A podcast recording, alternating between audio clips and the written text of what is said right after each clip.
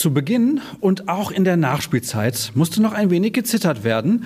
Über den restlichen Verlauf wurde der Auftakt in der Champions League allerdings dominiert.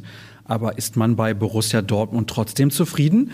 Wir sprechen über den Sieg in Istanbul hier bei BVB Kompakt. Ich bin Sascha Staat und freue mich, dass ihr eingeschaltet habt. Dabei dauerte es einige Zeit, ehe die Gäste in die Partie fanden.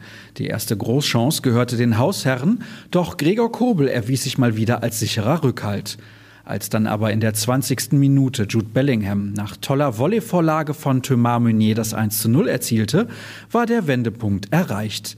Danach war die Mannschaft von Marco Rose klar besser und hatte durch Erling Holland und Marco Reus unmittelbar im Anschluss weitere, sehr hochkarätige Möglichkeiten. Dem Norweger war es dann quasi direkt vor dem Pausenpfiff vorbehalten, nach feiner Vorarbeit von Bellingham den Vorsprung zu verdoppeln.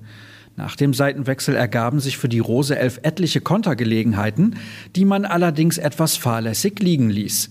So wurde es nochmal spannend, als Francisco Montero in der 94. Minute per Kopf auf 1 zu 2 verkürzte. Dabei blieb es aber und die Borussia kann so heute die Heimreise mit drei Punkten im Gepäck antreten. Jude Bellingham, der Mann des Abends, war daher bester Laune. Es war eine brillante Atmosphäre, die machen immer noch Lärm. Es war ein Riesenspaß, vor solchen Fans zu spielen. Das Wichtigste waren aber natürlich die drei Punkte, sagte der Engländer bei Zone. Das Spiel war ein bisschen wie beim Basketball, es ging rauf und runter. Wir waren nur ein klein wenig kaltschnäuziger und haben deswegen gewonnen. Erling Holland sprach von einem harten Spiel. Ich bin jetzt müde, der Platz war nicht gut, aber wir können uns nicht immer beschweren. Jude Bellingham ist unglaublich. Er ist 18 Jahre alt und noch drei Jahre jünger als ich. Was soll ich sagen? Er ist der Hammer. Entwarnung gab derweil Sebastian Kehl. Er bestätigte, dass Mats Hummels nicht verletzt vom Feld gegangen ist, sondern einfach nur keine Kraft mehr hatte und daher ausgewechselt wurde. Weitere Stimmen, zum Beispiel von Trainer Marco Rose, die Analyse und die Einzelkritik findet ihr wie immer auf unserer Internetseite.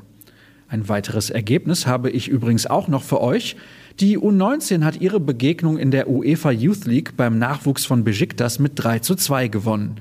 Für die Jungs von Mike Tulberg trafen Samuel Ebamba, Bradley Fink und Julian Reikhoff.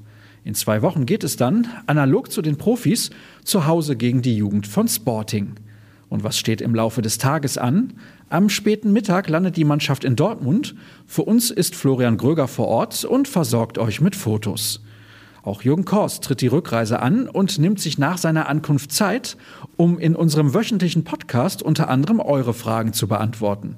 Am Abend sollte die neue Folge dann zur Verfügung stehen. Alles, was sonst noch passiert, zum Beispiel die heiße Diskussion um das Cup-Trikot, bekommt ihr bei ruhrnachrichten.de zu lesen. Folgt uns sehr gerne auch auf Twitter und Instagram, jeweils unter rnbvb und mir, falls ihr mögt, unter Start. Habt einen guten Tag. Wir hören uns.